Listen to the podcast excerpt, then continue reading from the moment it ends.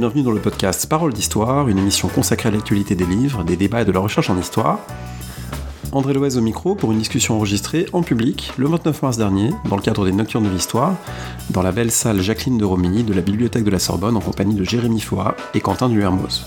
Vous retrouvez les références de leurs livres, les autres émissions sur paroledhistoire.fr, où vous pouvez également commander des tasses ou des t-shirts Parole d'Histoire via l'onglet Boutique, c'est un des moyens de soutenir le podcast.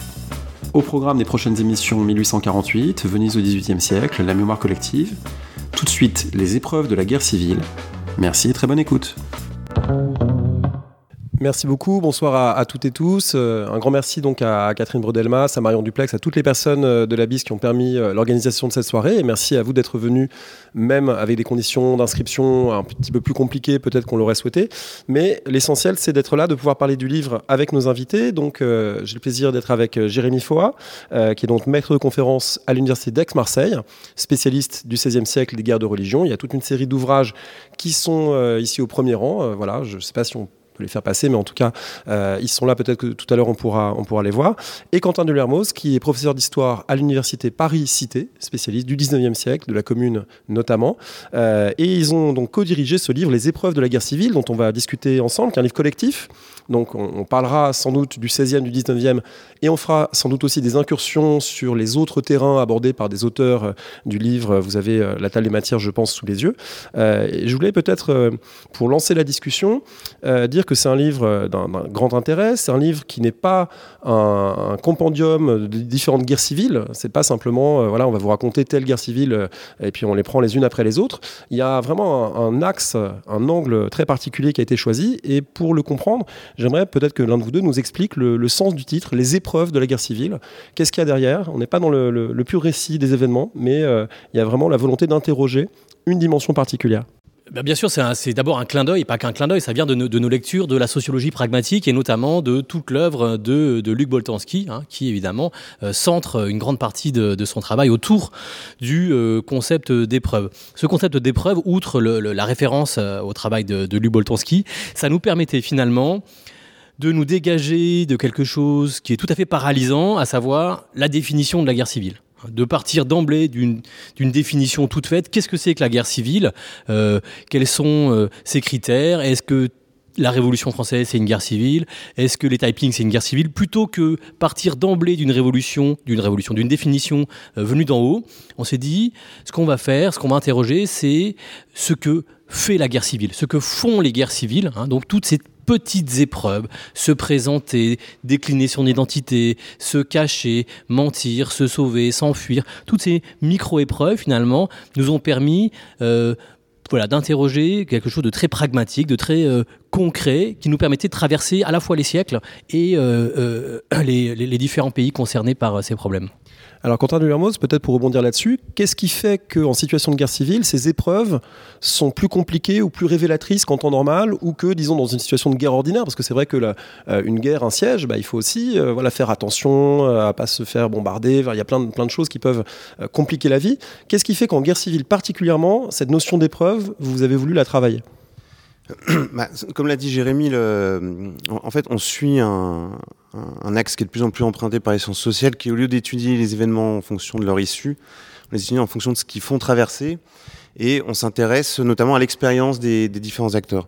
Ce qui nous avait euh, surpris au départ, hein, parce que depuis nos propres terrains, hein, c'est une interrogation qui vient de nos terrains, et en discutant, on s'est rendu compte qu'elle pouvait être euh, un peu abstraite et posée ailleurs, c'est euh, ce qu'on a appelé les processus d'explicitation du monde social. C'est en situation de guerre civile, tout ce qui allait de soi ne va plus de soi. Donc les mots, les maisons, les gens, les objets, euh, un pont que vous traversez tous les jours devient un checkpoint. Votre accent sur lequel personne s'arrête commence à vous trahir. Voilà, c'est cette façon dont tout ce qui va de soi ne va plus de soi. C'est ça qui nous avait intéressé initialement. Alors, en quoi c'est plus fort pour la guerre civile que pour la guerre? Encore une fois, ce que disait Jérémy, c'est une approche processuelle. Donc, on ne définit pas la guerre civile. On a souvent des guerres civiles qui sont enchâssées dans des guerres ou qui s'accompagnent de révolutions, etc. Donc on, ne parle pas de définition toute faite, mais la guerre civile, en, poussant à son acmé euh, l'opposition entre amis et ennemis, va euh, faire porter ce doute sur les choses peut-être plus loin que d'autres situations.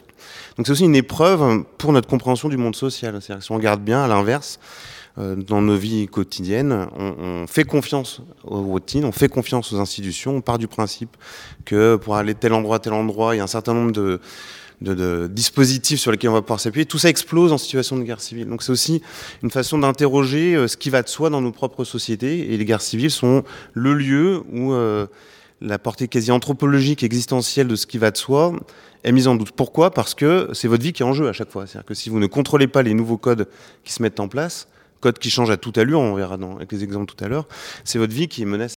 On peut dire un mot peut-être de l'histoire de ce livre, parce que c'est un livre collectif qui paraît, qui est paru donc l'an dernier, mais il est lui-même issu d'un colloque, et le colloque issu, on comprend, de vos discussions de 16e, de 19e euh, auxquels se sont greffés d'autres participants. Donc comment vous avez fait? Est-ce que vous avez, fait une liste de guerres civiles en disant faut pas qu'on ait, faut pas qu'on rate l'Espagne, euh, la guerre civile russe, euh, etc. Ou est-ce qu'il y a des gens où vous avez dit que ce serait intéressant d'avoir leur regard? Comment ça s'est, constitué, ce groupe que vous avez ensuite, qui figure ensuite dans le livre?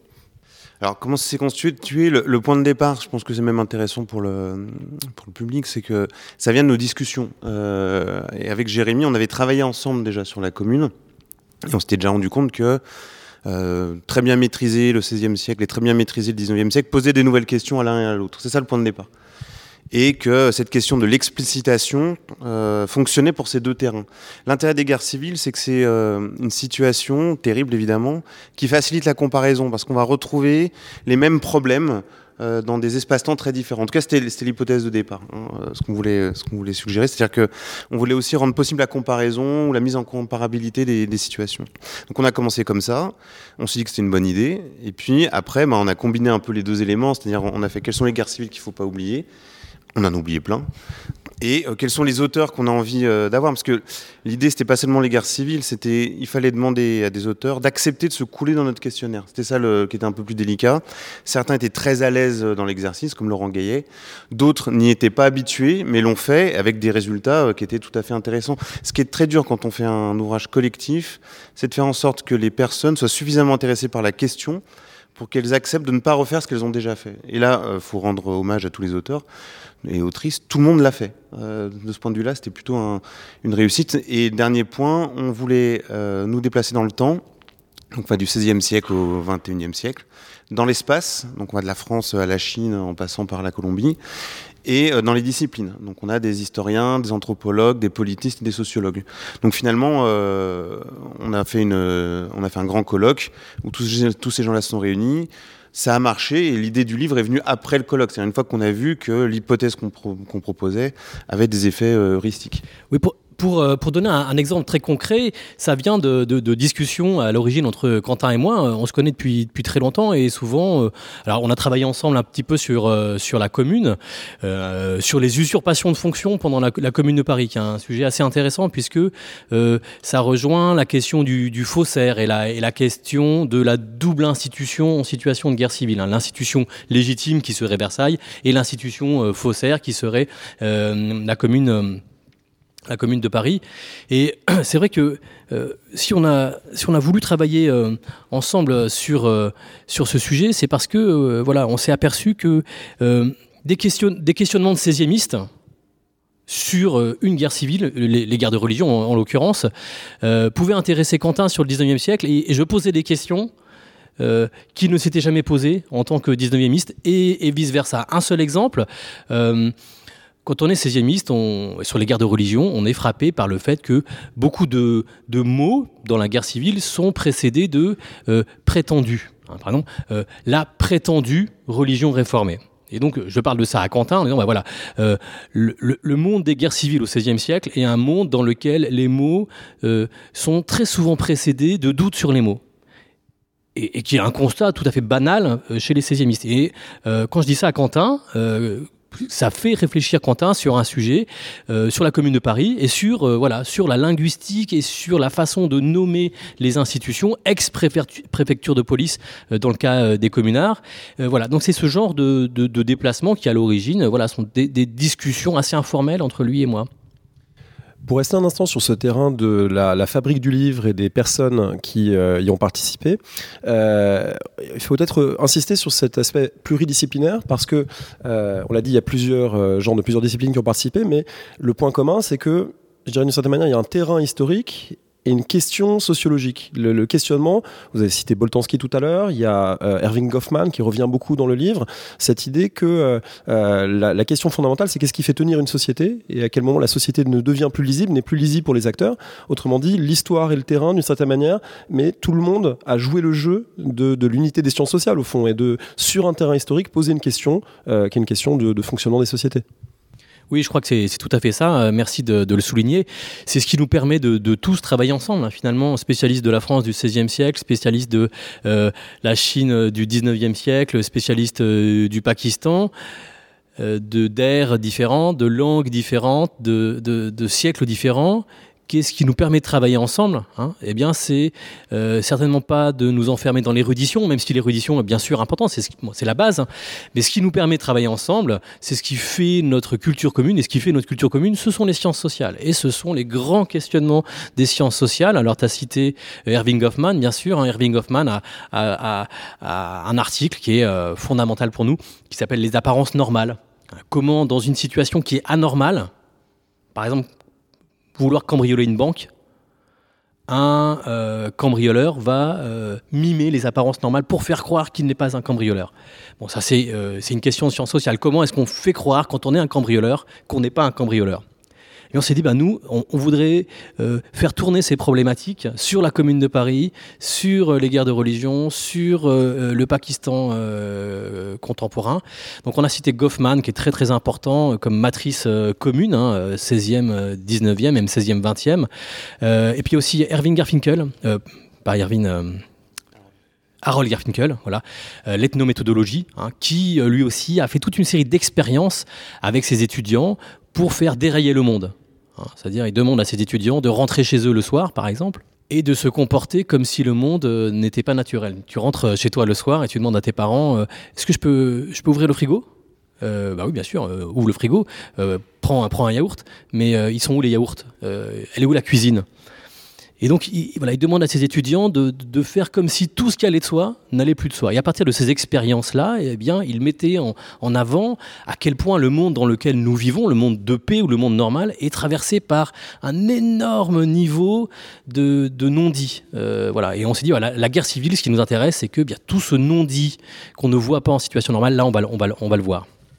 Alors si on ajoute encore peut-être un, un, une référence euh, théorique, mais il me semble que ça, dialogue avec ça, euh, on pourrait aussi parler de Pierre Bourdieu et de la question de l'habitus. Parce que d'une certaine manière, ce que vous soutenez dans le livre, c'est que la guerre civile est un moment euh, durant lequel les habitus incorporés qui font que le monde va de soi et qu'on a appris à fonctionner dedans et qu'on a des dispositions qui sont à peu près ajustées au monde tel qu'il est, bah, finalement la, guerre civile c'est un moment de désajustement radical entre ce qu'on a incorporé et ce que devient le monde en quelque sorte?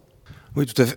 tout à fait. Le Bourdieu pourrait être un des troisièmes grands auteurs de référence du livre. Après, il faut juste préciser que ce qu'ont en commun toutes ces approches, c'est de partir d'abord du terrain. Euh, on part de questions très concrètes, c'est ce que vient de montrer Jérémy, ce qui fait que le, livre est assez facile d'accès pour n'importe qui, quelle que soit sa, sa discipline. Il n'y a pas de discussion théorique euh, très, très, très longue, mais dans le cas de Bourdieu, ce qui est intéressant, c'est qu'il y a énormément de débats euh, chez les sociologues sur la question d'habitus il y, a, trois positions en fait, euh, et les trois sont, bonnes. La première, celle du désajustement, c'est-à-dire que les habitus incorporés ne fonctionnent plus et vous êtes perdu. Par exemple, euh, le yaourt n'est plus dans le n'est plus dans le frigo, euh, toutes ces habitudes qu'on a intériorisées ne vont plus. L'autre, c'est ce qu'on appelle la régression vers les habitudes, c'est-à-dire c'est le contraire. C'est en situation de guerre civile, on est tellement perdu qu'on se fixe sur ça, ce qu'on a appris au fond le plus profondément.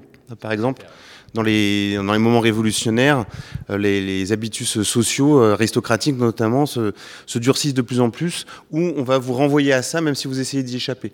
Donc les deux vont ensemble. Ce qui est important, c'est le désajustement, en fait. Il n'y a pas vraiment de règle. Et, et la troisième, c'est ce qu'on voit notamment dans le livre, euh, dans le cas de, de la guerre du Liban, c'est que quand ça dure très longtemps, comme dans le cas de la guerre du Liban, il y a d'autres habitus qui se mettent en place qui sont des habitudes de la guerre civile. Vous prenez euh, l'habitude, lorsque vous marchez dans la rue, de courber la tête, de vérifier s'il n'y a pas un sniper. Vous avez euh, euh, le, le, le, le, réflexe, au fond, de prendre d'autres rues, etc. À tel point que lorsque la situation redevient normale, avec tous les guillemets qu'on peut imaginer, ça devient difficile de se réhabituer au monde normal. Donc voilà, Bourdieu est extrêmement utile, et la guerre civile... euh, permet d'enrichir aussi cette notion d'habitus. Et l'intérêt de la notion, c'est qu'on voit bien que les questions dont on parle, c'est des questions qui vous touchent au plus profond de votre euh, identité euh, sociale. C'est-à-dire, encore une fois, tous ces éléments que vous ne mettez pas en cause, qui en réalité vous constituent. Dans les, contributions que vous avez rassemblées, quels sont les, éléments qui ont été pour vous les plus inattendus ou qui vous ont le plus dépaysé par rapport à tous ces terrains, la, Colombie paysanne, Karachi, l'Espagne de 1939 Voilà, est-ce qu'il y a des choses qui, par rapport au questionnaire initial, ont été des surprises, ont été des, dépaysements encore plus que ce que vous pouviez imaginer. Un des articles qui, euh, moi, m'a le plus euh, surpris, euh, c'est un article que je vous recommande, hein, qui est un article sur Karachi, sur un journal qui s'appelle Jambaz. donc, ils étudient ce journal, qui est un journal centré sur les faits divers, sur qui est mort, qui sont les caïds, qui sont les mafieux. Et voilà, c'est a priori, c'est une source qu'on pourrait juger indigne euh, en sciences sociales. On sait bien qu'il n'y a pas de source indigne en sciences sociales, mais c'est vraiment un, journal centré sur les faits divers. Et il montre comment, dans cet univers marqué par l'ultra-violence, marqué notamment par une guerre des gangs, euh, ou par euh, ce qu'on pourrait qualifier de, de, guerre civile, eh bien, ce journal, qui est vraiment un journal consacré aux faits divers, c'est un guide euh, dans l'action quotidienne. C'est ce qui va permettre aux habitants de savoir qui est le chef de telle rue, qui est mort, Hein, parce qu'ils font aussi des photographies de, des photographies de, cadavres. Donc ce, voilà, ce, mauvais journal, ce, journal des bas-fonds, euh, va servir, et il est extrêmement lu, hein, c'est plusieurs dizaines de milliers de, de, tirages, il est extrêmement lu parce qu'il est très utile euh, aux habitants pour se situer dans cette zone d'incertitude radicale qui est une ville de prise dans la violence. Avec un, niveau supplémentaire de complexité, c'est que ce journal, euh, il est utile pour se situer, mais il produit aussi de l'incertitude et du faux. Parce que c'est aussi le journal qui est financé en gros par les, les et par euh, différents acteurs plus ou moins mafieux de, Karachi, qui disent euh, je veux une pleine page pour faire mon défi à la police, je veux une pleine page pour mon défi à l'autre gang, etc. Qui parfois disent on contrôle tel secteur, mais en fait ils ne le contrôlent pas forcément. Donc en même temps, il permet de se repérer, mais il contribue aussi à la situation de guerre civile et de, de flou radical sur l'univers dans lequel on évolue. Oui, ce qui montre très bien, c'est un point important, c'est que euh, dans ces situations-là, le faux peut être euh, facteur de lien social. C'est-à-dire que tout le monde sait que c'est faux, mais tout le monde est d'accord pour conférer à ce journal un, rôle dans les discussions quotidiennes. Donc ça fait partie de ces, ces exemples. Hein. On, voit euh, que ce qui se produit dans les situations de guerre civile, ce sont de nouvelles normes en fait. Hein. Le, le, vrai et le faux euh, peuvent être euh, à égalité acteurs pour se repérer dans une situation de guerre civile. Alors sur, les surprises, une première surprise au fond, c'est que sur tous les terrains la question fonctionnait, ce qui n'allait pas de soi. La, la, deuxième surprise, elle est dans la, c'est ce qu'on a appelé après l'implicitation. C'est-à-dire qu'au début, avec euh, Jérémy, on cherchait ces situations où euh, il fallait absolument euh, être, capable d'expliciter, c'est-à-dire d'identifier l'identité que vous portez en vous-même pour savoir comment réagir. En fait, on s'est rendu compte qu'en situation de guerre civile, cette explicitation est très forte. Mais on veut aussi créer des situations d'implicite, c'est-à-dire pour survivre, vous devez recréer des espaces dans lesquels vous êtes à peu près d'accord entre vous. Sinon, c'est pas vivable. Ça, on s'y attendait pas en fait, en réfléchissant a posteriori, c'est évident, mais ça faisait pas partie du questionnaire initial et c'est devenu assez évident après. Pour parler de l'Ouest colombien, euh, pour rebondir un peu sur, ta question, c'est l'article de Stelio Roland. Il montre que euh, dans les campagnes colombiennes qui sont soumises donc à une situation de, guerre entre, euh, entre clans, entre factions constantes, pour essayer de survivre, ils ont essayé de recréer des territoires autonomes et de garantir leur neutralité dans une situation de guerre. ils vont faire appel notamment aux ONG pour euh, faire acter l'idée que ces territoires-là doivent échapper à la situation de guerre endémique qui traverse le pays. Donc on recrée du commun dans ces moments où au fond tout devait au contraire être explicité. L'autre surprise, c'est la dimension créatrice de ces situations. Euh, évidemment, c'est d'abord la destruction qui l'emporte. Hein. Euh, on a un article absolument terrible d'Elisabeth Clavry sur euh, la, guerre civile yougoslave de 1990, où vraiment là, la destruction est poussée tellement loin qu'il n'y a plus rien. C'est-à-dire qu'on a une anomie complète. Hein, mais à l'inverse, dans certains cas, on va avoir des, phénomènes de, création. ça, c'est le cas du papier de Michael Braddick sur l'Angleterre révolutionnaire, où il montre qu'au fond, le langage est abîmé et s'invente un nouveau langage politique dans lequel euh, vont pouvoir s'exprimer de nouvelles formes d'utopie, par exemple. Donc finalement, le, ce système des guerres civiles, enfin cette expérience des guerres civiles, a pris des formes beaucoup plus riches et variées qu'on pouvait imaginer, sur un fond évidemment à chaque fois euh, terrible. Alors, le livre et vos contributions dans le livre insiste beaucoup sur la dimension des, indices, sur le fait qu'en guerre civile, le monde tel qu'il était ordinairement n'est plus évident déchiffrable et donc il faut faire un effort supplémentaire pour le déchiffrer, un, apprentissage parfois, il y a une sorte de nouvelle grammaire euh, sensorielle, euh, visuelle, etc.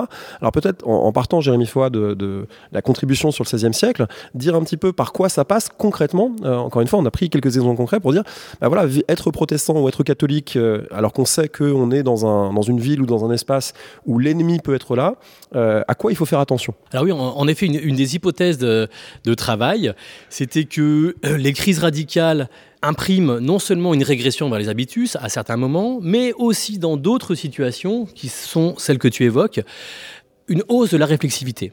Donc une hausse de la réflexivité, ça veut dire que dans une situation où traditionnellement on ne se pose pas de questions, on ne guette pas les indices de qui est qui, qui fait quoi, qui va où, dans une situation de guerre civile, euh, on va au contraire être très attentif accroître son niveau de vigilance et son niveau de réflexivité pour euh, guetter les signes euh, dans la rue. Alors un exemple très concret, Montaigne, euh, vous savez, Montaigne écrit pendant les guerres de religion, hein, les essais c'est publié en 1580.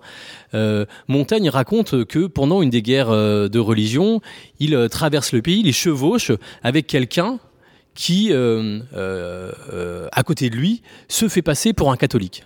Donc comment cette personne se fait passer pour un catholique? Eh bien, il s'est bardé de toute une série de, grandes croix très visibles pour montrer, voilà, ouvertement, dès qu'il passe un, checkpoint, hein, ça s'appelle un corps de garde à l'époque, dès qu'il passe un, corps de garde, euh, il arbore ses croix. Euh, voilà, donc les gens se laissent plus ou moins berner. Montaigne lui-même se laisse berner. Donc comment repérer, euh, comment distinguer un catholique d'un protestant euh, dans la rue? Quelqu'un qui aborde, qui, arbore une, une, croix, c'est euh, un catholique. Mais il se trouve que plus on avance dans l'itinéraire, dans leur pérégrination, plus Montaigne s'aperçoit que ce gentilhomme, chaque fois qu'on croise un checkpoint, il est mort de peur. Il transpire, il devient blanc, il blémit, il bégaye.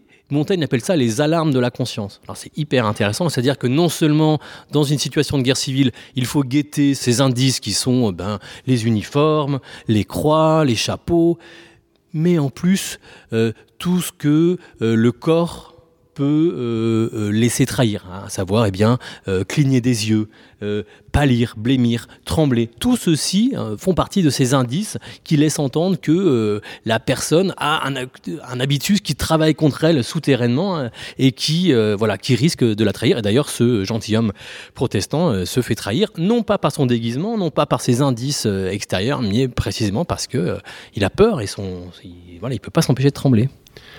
Peut-être pour rebondir, euh, Quentin, sur euh, cette question des indices, à l'inverse, moi j'étais très frappé aussi par l'article d'Elisabeth Clavry, qui est, très fort euh, et aussi très émouvant, parce qu'il décrit l'enquête qu'elle a menée auprès d'une personne, une femme témoin, qui lui racontait ce qui s'est passé dans une ville de Bosnie, je crois, je ne sais pas comment ça se prononce, Focha, Focha qui est une femme médecin qui n'a pas vu les indices. Y avait, tous les indices étaient là. Euh, les, Serbes avaient fait leur bagage, ils étaient partis. Il y avait des choses qui commençaient à manquer, mais elle, elle était tellement dans la normalité, d'une certaine manière. Elle était tellement, euh, euh, elle pouvait pas imaginer que la guerre civile allait se déclencher. Du coup, les indices étaient là, mais elle les a compris qu'après. Oui, c'est ce qu'on appelle les petites perceptions. Alors, pour euh, repositionner un peu son, texte, donc on se situe effectivement à, Focha, euh, qui est une ville euh, à 50% musulmane, 50% serbe, dans laquelle il y a des tensions avant la guerre civile, mais aussi beaucoup de phénomènes de mariage, des évolutions plutôt convergentes. Et la guerre civile vient littéralement déchirer ce qui était un tissu social en place, hein, notamment sous l'égide de Et euh, l'armée euh, serbe vient euh, détruire le quartier musulman et éradiquer littéralement tous les villages musulmans autour. On demande aux bosniaques nationalistes de ne pas intervenir sinon vous faites arrêter. Donc on a affaire à une situation de destruction absolue. C'est probablement euh, une des situations de guerre civile où l'impossibilité même de ce travail d'explicitation est poussée à son comble. C'est-à-dire qu'il n'y a plus rien, en fait. Il n'y a, plus de règles, il n'y a, plus, a rien à, prouver. Et euh, donc elle prend l'exemple de cette femme euh, médecin qui dit justement c'est incroyable parce que on, savait, on avait toutes les informations, mais à aucun moment on n'a cru que c'était possible. Mais l'argument va un peu plus loin, c'est ce qu'elle appelle les petites perceptions, c'est qu'en fait on est quand même en 1990, c'est ce qui se passe se déroule sous le regard de l'Europe entière. Euh, les, médias en parlent, etc. Et, et, chaque pas est observé, mais personne ne compose le tableau que dessinent tous ces pas, qui sont en gros la mise en œuvre d'un génocide ethnique. Et ça, c'est assez intéressant. C'est-à-dire, il y a les indices euh, qu'on observe et ceux qu'on ne sait pas voir parce qu'on est encore dans une situation où on ne croit pas à euh, ce qui est l'impossible qui se déroule euh, sous vos yeux. C'est-à-dire qu'on est encore dans, dans, un monde normal alors que le monde anormal est directement sous vos yeux. Ça, c'est assez intéressant sur les, les grilles de lecture qu'on mobilise malgré nous euh, sur l'actualité dans laquelle on est nous-mêmes pris. Hein. Euh, c'est un très bon exemple qui montre la, la, puissance des grilles de lecture du monde normal face à une situation de destruction et de génocide total.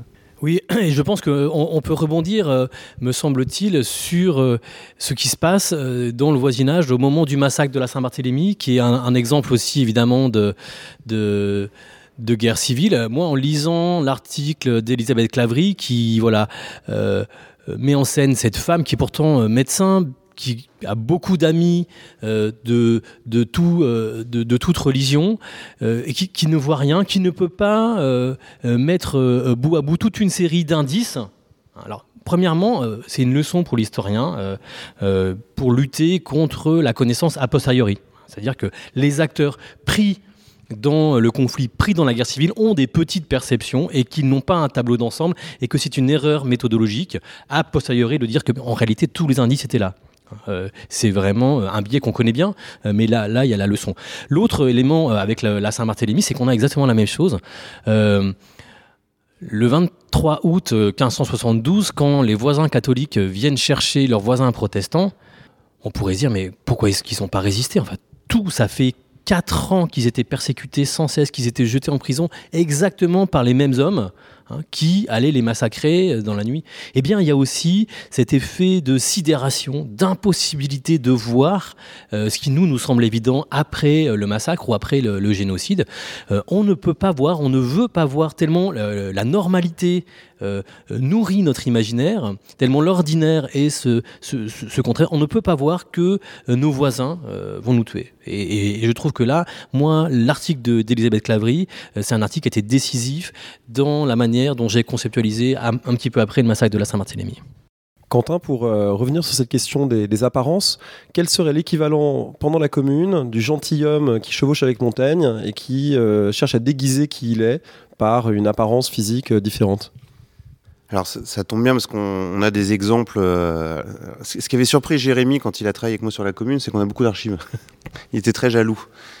En plus, elles sont plus faciles à lire. En plus, elles sont plus faciles à lire. Et bon, comme vous en avez peu, votre questionnement porte euh, un peu plus loin, on va dire. Alors, euh, un exemple qui, moi, m'a fasciné, mais c'est un peu ce que vient de dire Jérémy. C'est après le. Vous avez compris que le colloque s'est déroulé il y a quelques temps. mais c'est après le colloque que les regards se sont ouverts et que j'ai pu faire attention à des choses que je trouvais amusantes mais dont je n'avais pas perçu l'enjeu. Donc, il s'agit d'un curé, euh, je ne sais plus de quel, de quel couvent, euh, qui quitte précipitamment la, commune et qui doit absolument retourner dans son couvent pour récupérer des, des papiers, voir euh, si les enfants sont bien partis, etc. Donc, en fait, ce qu'il fait, c'est un peu l'exemple inverse, c'est que lui, il réussit. Il se fait pas prendre. Il se déguise en communard. Il fait exprès de s'habiller mal. Il met euh, un, petit bandeau d'ambulancier. il mime euh, l'attitude corporelle euh, des communards et euh, ce qu'il imagine être leur langage. Et donc il raconte ça très bien. Il le raconte juste après, parce que euh, juste après la commune, évidemment, il y a toute cette euh, dénonciation par les anticommunards de, de, de ce qu'ils jugent être les méfaits de la commune. Et donc du coup, lui, il raconte un peu ça de façon euh, un peu héroïsante, mais c'est aussi pour, pour prouver tous les méfaits que les communards ont, ont apportés sur son couvent. Et donc il arrive dans le couvent, et là, donc le, le lecteur Goffman que tu as aurait apprécié parfaitement, euh, les gens le reconnaissent. C'est-à-dire les, les communards ne le reconnaissent pas, mais euh, ceux qui s'occupent du couvent quotidien le reconnaissent et ils arrivent à se retenir de lui parler, de le tutoyer, de donner son nom. Donc c'est intéressant aux deux sens du terme, c'est-à-dire que euh, l'indice peut être ce qui vous trahit, mais il y a aussi tout ce que nous on n'a pas vu du coup, qui sont le contrôle des indices, c'est-à-dire toutes ces, euh, ces, ces masquages, ces déguisements réussis. Et là, ce qui est intéressant, c'est que c'est non seulement lui qui mime corporellement ce qu'il imagine être un, communard, et ça marche, mais c'est aussi une interaction. Ceux qui pourraient le dénoncer parviennent à se retenir et à ne pas le dénoncer.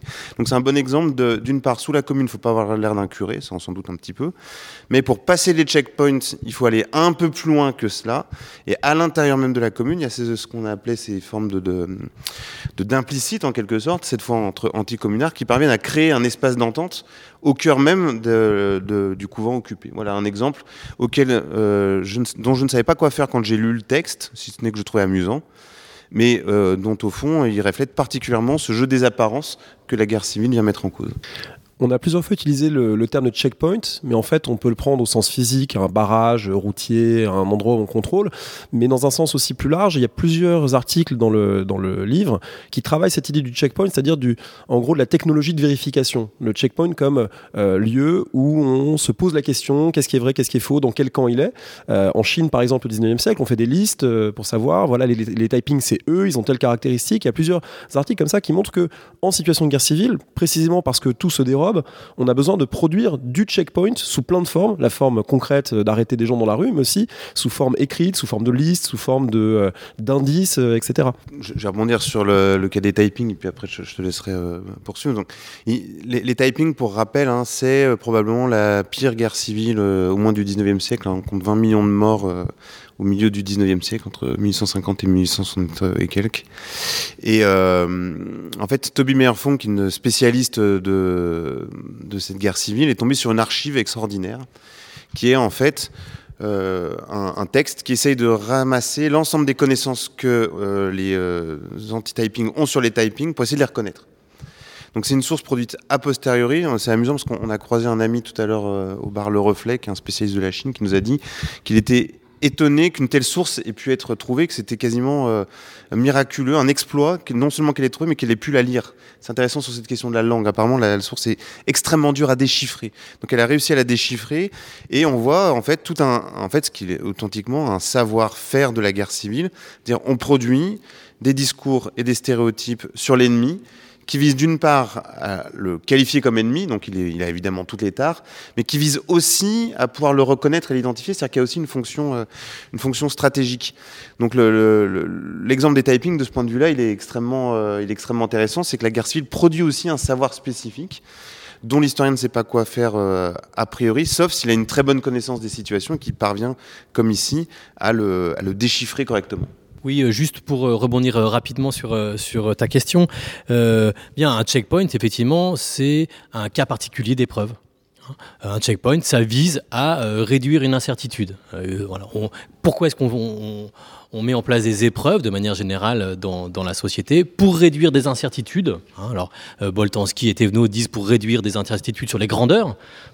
Un checkpoint, ça vise à réduire une incertitude en général sur l'identité euh, d'une personne.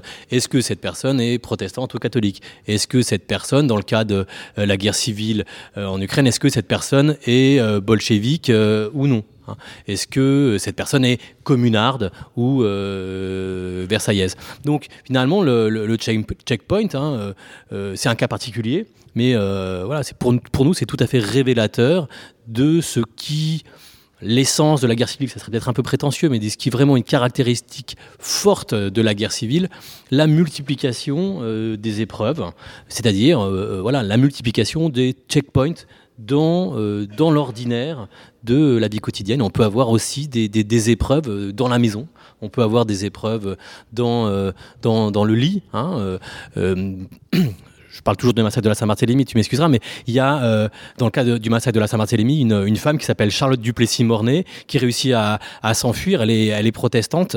Elle réussit à s'enfuir. Elle se retrouve en banlieue parisienne dans une auberge euh, surpeuplée où on lui propose de dormir avec euh, plusieurs femmes. Elle se fait passer pour une domestique. Ça a marché, une domestique catholique, sauf qu'au moment de se mettre au lit, elle se déshabille et ses sous-vêtements sont de toute évidence des sous-vêtements qui ne sont pas des euh, sous-vêtements de domestiques, mais des sous-vêtements de, nobles. Et ça, ça, l'a trahi. Donc tout ça pour dire qu'il y a des épreuves jusque dans les lieux de euh, la plus haute intimité que sont euh, le lit. Alors on voit que c'est passionnant de faire dialoguer comme ça le 16e siècle, la Colombie des années 1990, euh, le 19e avec la commune ou les typing. Euh, ça ne veut pas dire pour autant qu'il n'y a pas de transformation. Euh, et du coup, c'est pas pas la question fondamentale posée par le livre, mais j'aimerais quand même vous la poser. Est-ce que vous voyez des choses changer entre le 16e et la période contemporaine? Je pense notamment qu'il y a plusieurs articles qui montrent sur le Liban, sur Karachi, que les armes à feu, par exemple, ça change la donne dans le rapport à l'espace. Alors il y a déjà des armes à feu au 16e siècle, mais c'est quand même pas exactement. C'est pas le lance-roquette dont Laurent et Nida Karmani euh, nous disent qu'il euh, devient, euh, à partir de 2010-2011, dans l'équipement standard des gangs de ce quartier de Karachi. Voilà. Est-ce qu'il y a des, passages de seuil? Est-ce qu'il y a des, évolutions qu'on peut au moins questionner au cours de la période sans forcément voilà, vouloir tout de suite les périodiser, mais au moins voilà, se poser la question de qu'est-ce qui peut changer avec le, contemporain, les technologies du contemporain? C'est ce que tu c'est ce que as dit, hein, le, dispositif qu'on a proposé ne répond pas directement à cette question-là, parce qu'à chaque fois, c'est des plongées dans des situations particulières qui vont avoir un air de familiarité entre elles. Donc à la limite, c'est presque l'inverse de, ce que tu décris, mais il y a quand même des choses qui émergent. D'abord sur le choix de la périodisation, 16e, 21e. Pourquoi on, a fait ça? Parce que ça correspond malgré tout à l'émergence, en tout cas en Europe, de l'État dans sa forme dite moderne, qui va donner... Euh, lui a une série de définitions, de notions, de manières de s'identifier qu'on va retrouver un peu partout. Donc il y a quand même une cohérence à, la période, même si la diversité des espaces fait que elle est un peu euh, évanescente. Les choses qui nous ont surpris, alors un, tu l'as dit, euh, l'amélioration technologique. Euh, des armes à feu, mais aussi des moyens de communication euh, qui bouleversent complètement la capacité d'identification. Ça, c'est très classique, mais on sait très bien qu'au XVIe siècle, l'identité se fait sur le mode de l'interconnaissance. Hein. Je vous renvoie à, Martin Guerre de Nathalie Zemon Davis, qu'à partir du XIXe siècle, avec le développement euh, des États-nations, ça je renvoie à tes propres travaux, les, les, interconnaissances cèdent le pas devant les identifications à distance, oui, Gérard ou, Vincent Denis. Mais ça, on le retrouve aussi dans, dans la manière dont on peut essayer d'échapper ou non aux épreuves de la guerre civile. C'est-à-dire que euh, la carte d'identité va devenir un, en fait, tous ces marqueurs d'identité qui sont garantis par l'État, qui permettent une continuité de votre identité euh, dans un espace social donné, ce sont les lieux avec lesquels vous allez jouer de plus en plus. Troisième changement euh, important, c'est le rôle des acteurs internationaux qui émergent surtout à partir de la Seconde Guerre mondiale. On prenait l'exemple de hum, de, la Colombie, mais on fait appel aux ONG, on fait appel à, l'ONU pour essayer justement de valider ces territoires internationaux. La, Yougoslavie, ce que, ce que pointe... Euh, ce que pointe Elisabeth Clavry, c'est quand même le fait qu'il y ait une communauté internationale qui observe et qui analyse mal la situation.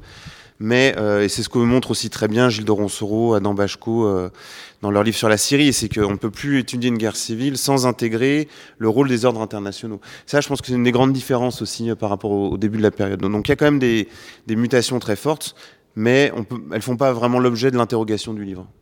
Oui, c'est vrai, je pense que hum, c'est une bonne question et on aurait dû y répondre, ou peut-être on, voudra y répondre à l'avenir dans un, dans un prochain travail, parce que c'est vrai que euh, le livre n'y répond pas, c'est une plongée, c'est vraiment une série d'études de cas, même si on a une introduction une postface euh, qui tente de, synthétiser, mais on, voilà, de toute évidence, euh, de toute évidence, il me semble que oui. Hein, un, on a des États euh, qui sont beaucoup plus forts, beaucoup plus puissants, beaucoup plus bureaucratiques, qui ont des techniques, notamment de traque et d'identification des individus, qui sont beaucoup plus élevées au XXe siècle euh, qu'au XVIe siècle. Ça, c'est voilà l'étatisation, la bureaucratisation. C'est aussi pour ça qu'on a voulu commencer au XVIe siècle. C'est qu'il y a quand même euh, cette figure de l'État qui est importante, même si elle est balbutiante euh, au XVIe siècle.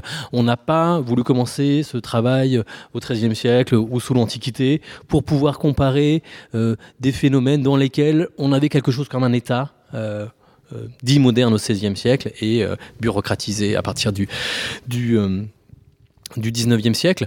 et puis la question des armes me paraît effectivement très décisive, très importante à penser. la figure du sniper Hein, qui apparaît dans l'article sur Beyrouth de Aïda Kanafani me paraît euh, voilà une figure qui est tout à fait singulière euh, euh, aux guerres civiles du XXe siècle.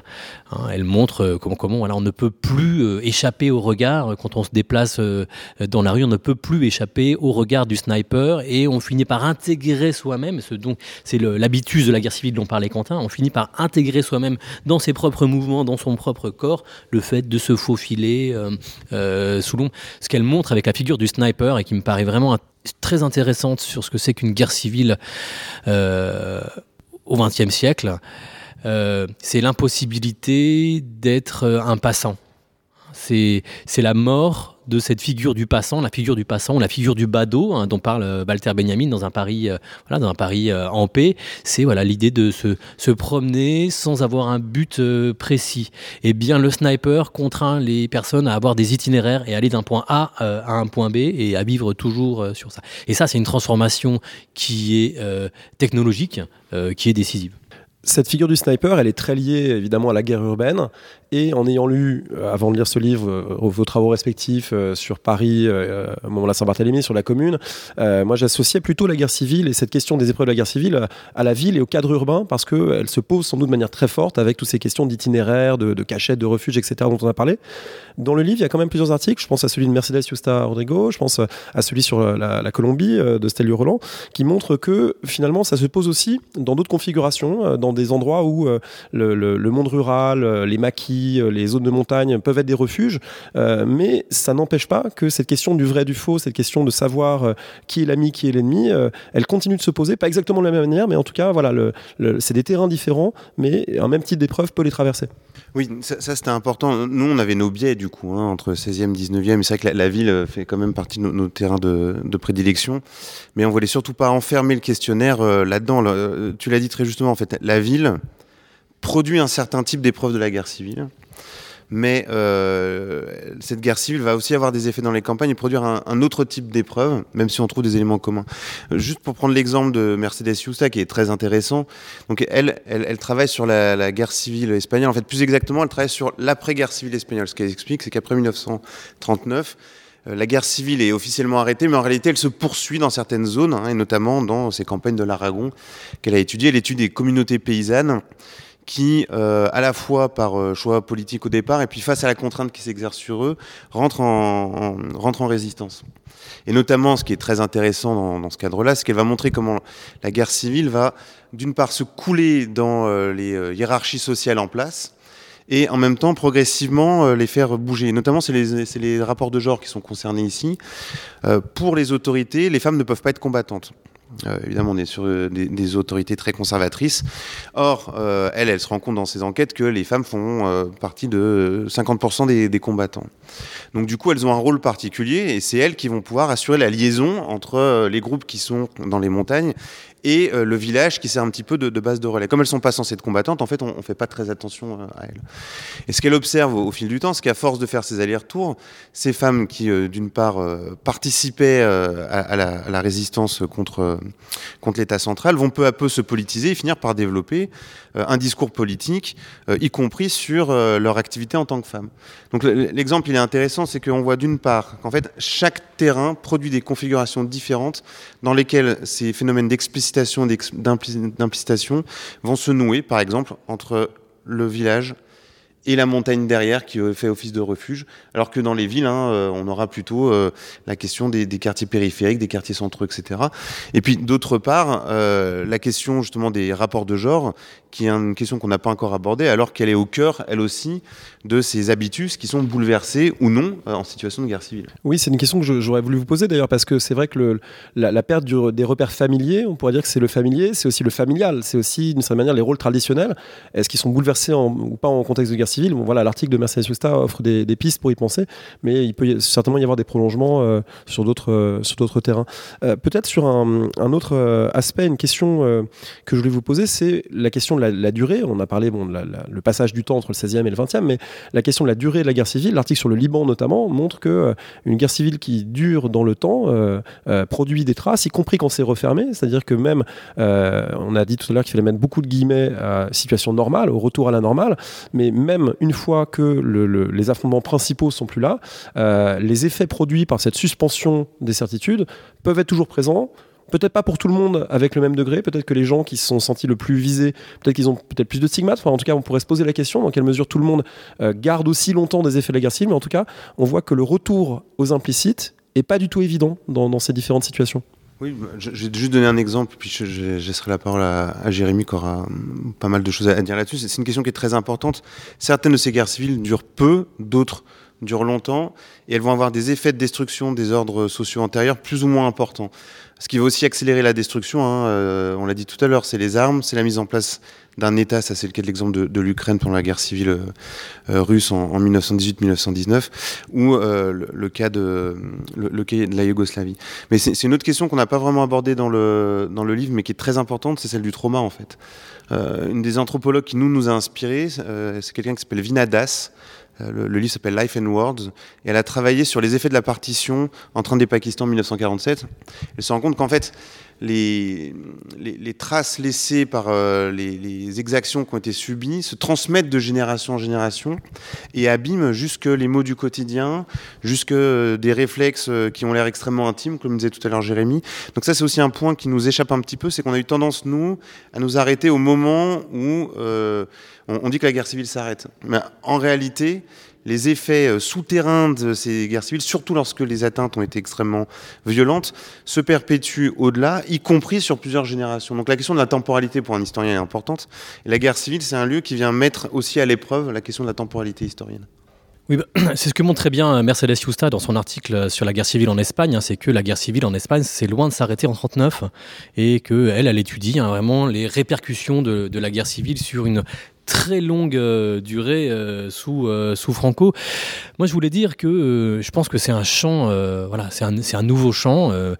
c'est un peu un regret qu'on n'ait pas une étude spécifique consacrée à l'enfance dans la guerre civile, dans ce travail, parce que, à mon avis, il y a quelque chose ici. Hein, voilà, quand on travaille sur la guerre civile, effectivement, on s'arrête, on s'arrête à la paix, on s'arrête quand la guerre civile cesse.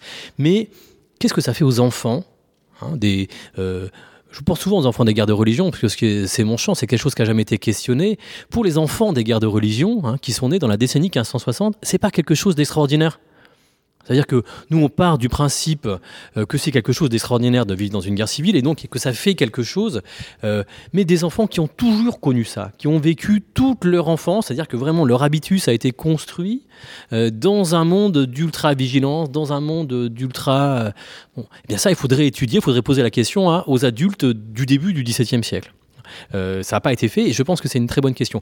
L'autre euh, raison, alors bien sûr il y a un problème de source pour l'époque euh, moderne, mais je pense qu'il y a une réticence qui est lentement en train d'être euh, vaincue, notamment grâce à des travaux euh, qu'on connaît, ceux d'Hervé Mazurel par exemple, c'est eh bien d'affronter les questions historiques avec les armes de la psychologie avec les armes de la psychanalyse. Hein. On sait euh, l'histoire, euh, les sciences sociales de manière générale se sont éloignées de la psychologie pour des raisons euh, historiques qu'on connaît bien.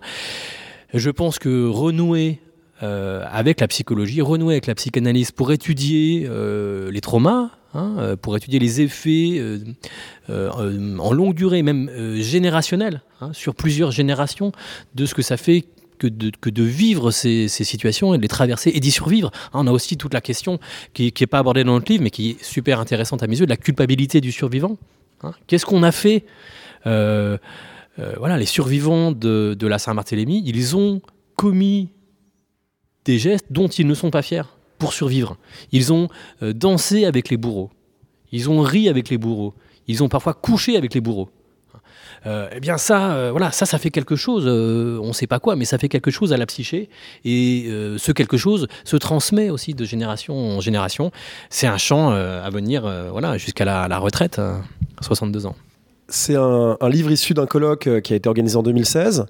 On ne peut pas forcément dire que le monde se soit totalement pacifié depuis, euh, voilà, ni nos sociétés. Euh, euh, du coup, la guerre civile, c'est aussi une figure qui est souvent mobilisée, parfois pour décrire des conflits réels qui ont des côtés fratricides, comme celui de l'Ukraine actuellement, parfois pour décrire des situations politiques incroyablement polarisés comme aux États-Unis, euh, au Brésil, en Israël récemment, en France peut-être. En tout cas, il y a des gens qui emploient ce vocabulaire. Est-ce que c'est quelque chose que vous aviez en tête au moment de travailler sur ces questions, au moment de publier ce livre, peut-être d'ailleurs avec un décalage entre 2016 et aujourd'hui hein, Le fait que la guerre civile, c'est pas une figure euh, qui est une figure euh, uniquement du passé, c'est aussi quelque chose que des gens mobilisent, euh, y compris parfois pour euh, s'en revendiquer, pour dire euh, il nous faudrait une bonne guerre civile ou la guerre civile est là, préparons-nous, armons-nous, etc. Voilà, est-ce que ça a été une préoccupation aussi au moment de travailler sur ce livre? Alors, au moment où on a pensé le livre, non, mais euh, ce, qu'on, dont on s'était rendu compte avec Jérémy, au fond, c'est que dans nos propres formations, il y a des grandes guerres civiles qui ont marqué nos imaginaires. Euh, la Yougoslavie en 1990, quand même, ça a été un. Surtout quand on a compris ce qui s'est passé. Et l'autre, c'est le Rwanda, qui a quand même eu euh, des effets sur les sciences sociales en général, des crises politiques et euh, de la compréhension des violences de masse qui est extrêmement important. Donc le, ces actualités-là ont, ont, évidemment nourri notre, notre réflexion, et le Liban. Euh, après, euh, c'est l'intérêt de la, la, définition processuelle de cette notion, c'est-à-dire comme on ne dit pas de façon normative ce qu'est une guerre civile et ce qu'elle n'est pas, ça, ça, offre une façon d'aborder de, le sujet de façon un, un peu plus euh, ouverte. Je, je, donne juste un exemple. En fait, quand on lit le livre, ce qu'on comprend, c'est que la guerre civile, qui est une situation extraordinaire, n'est jamais une situation exceptionnelle à l'échelle euh, à l'échelle de la planète en fait. Au fond, le paradoxe, c'est que l'extraordinaire est assez régulier. Euh, et euh, on a fait un numéro d'une revue qui s'appelle Sensibilité euh, sur les insensibilités. Et l'un des auteurs, Yassine Saleh, qui est un, un, militant syrien, disait ben, pour nous, euh, le fonctionnement normal, c'est réservé aux, Occident aux, Occidentaux. En fait, vu de la Syrie, euh, ça n'existe pas. Donc il y a des portions entières du monde dont, où ce qu'on décrit là euh, constitue l'ordinaire depuis, depuis extrêmement longtemps. Donc ça, fait des effets de, décalage sur ce que nous on entend par situation ordinaire qui sont à mon avis extrêmement, extrêmement utiles. Alors dans le cas du Brésil et des États-Unis, évidemment entre euh, la crise environnementale, la, la, crise sociale, les montées des nationalismes, le développement de toutes les théories du complot, on se retrouve dans des sociétés où les camps finissent par être séparés entre eux d'une manière absolument irréconciliable au point que ce qui fait le, fondement des démocraties au moins libérales euh, est menacé, c'est-à-dire le fait de reconnaître euh, une défaite aux élections. Après, le fait est que les élections ont lieu et que le système a, continué de fonctionner, alors que nous, les épreuves, les guerres civiles qu'on a étudiées, ça, ça ne, ça ne marche même plus, en fait. Donc ça donne un outil qui permet d'analyser plus finement ces processus de désajustement. Parce que le risque, ça serait de dire, voilà, les guerres civiles, c'est les vraies guerres civiles, c'est... Euh, c'est la Yougoslavie. Tout le reste, tout va bien. En fait, non. Euh, L'objet tel qu'on l'a défini, en le faisant varier sur des situations extrêmement différentes, ça nous rend beaucoup plus subtil pour... Euh, enfin, nous, plus subtil, ça veut rien dire. Ça nous donne plus d'outils, en tout cas, pour mieux comprendre les processus de désajustement au moment où ils se mettent en place, sans avoir la certitude de ce qui va se passer après. Donc je pense qu'il y a un effet, ça aide à aiguiser un petit peu euh, l'analyse sur le contemporain. Mais ça demande évidemment des enquêtes à chaque fois. Mais pour répondre à ta, question sur un point qu'on n'a peut-être pas évoqué, je pense pas qu'on avait nécessairement l'actualité des guerres civiles en tête quand on a euh, pensé ce livre, mais on avait quelque chose en tête de très fort, pour le coup, qui n'était pas la guerre civile, qui était les attentats. Hein, c'est un livre qu'on a commencé à penser après euh, 2015. Et ça, pour le coup, la figure du terrorisme, euh, la figure des attentats et les effets euh, au quotidien euh, de la menace terroriste, euh, ça c'est sûr que c'est quelque chose qui a orienté notre euh, pensée parce qu'il y a en réalité beaucoup de points communs, un lent dégradé entre le, terrorisme et la guerre civile, et notamment dans le fait que le terrorisme aussi surgit comme la guerre civile sans prendre en considération la distinction entre le front et l'arrière. C'est-à-dire que le, le, terrorisme, comme vous le savez, surgit à la terrasse des cafés, dans des villes en paix, et ça on l'avait en tête. Hein, euh, on, l'a tous en tête, c'est quelque chose qu'on a tous euh, vécu euh, ici.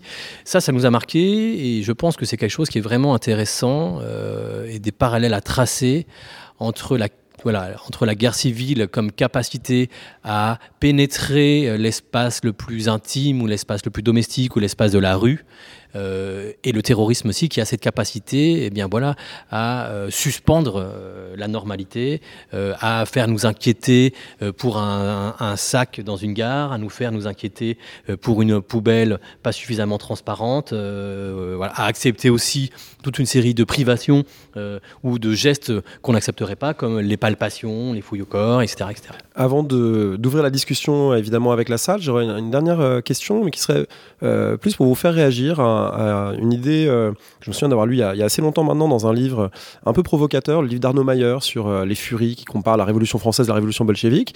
Et il prend de façon très provocatrice le contre-pied de toute une tradition consistant à dire que la guerre civile c'est la pire des guerres. Depuis Thucydide, on lit ça tout le temps. La guerre civile c'est la guerre la plus terrible parce que c'est la guerre interne qui brise les familles, le, commun, etc. Et Arnaud Mayer dit oui, mais en fait non, parce que la guerre civile c'est la seule on a des bonnes raisons finalement de s'en prendre à quelqu'un. Parce qu'après tout, il n'y a aucune raison de s'en prendre à un inconnu d'une armée étrangère qu'on n'a jamais vus, avec qui on n'a pas de compte à régler, alors que finalement, il y a parfois des vrais enjeux, euh, mettons dans la guerre civile russe, euh, voilà, entre les rouges et les blancs, il y a des vraies questions à, trancher au fond. Et du coup, il soutient dans ce livre que finalement la guerre civile, il est, on a l'habitude de la déplorer, mais il se peut aussi parfois qu'elle soit plus justifiée en quelque sorte que la guerre extérieure. Voilà, je voulais juste vous, vous faire réagir à ça, même dans cette formulation un peu, un peu provocatrice.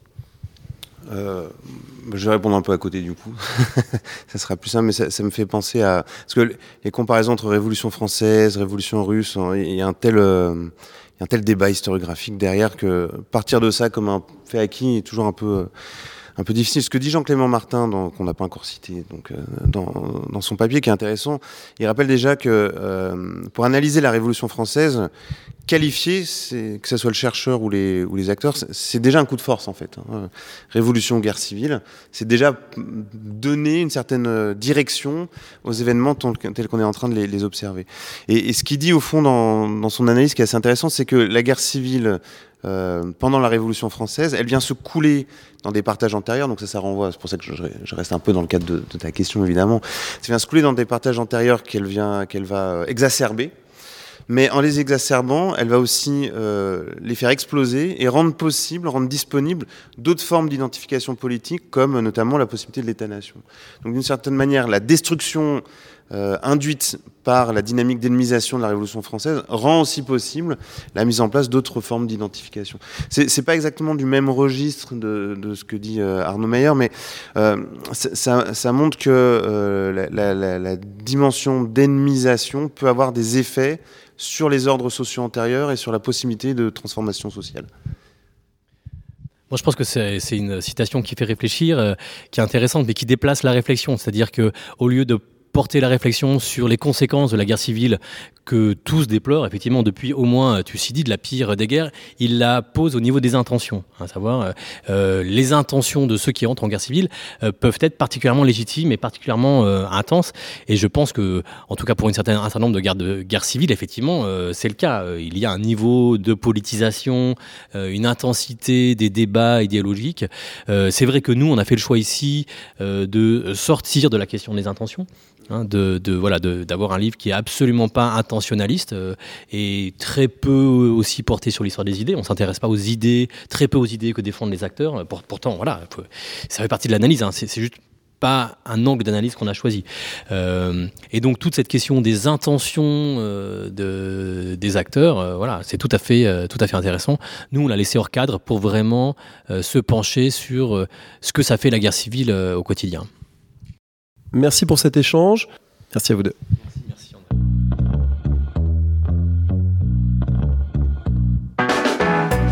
Merci, de nous avoir écoutés. Rendez-vous sur le site www.paroledhistoire.fr pour toutes les informations sur le podcast, pour vous abonner, écouter ou télécharger les autres émissions.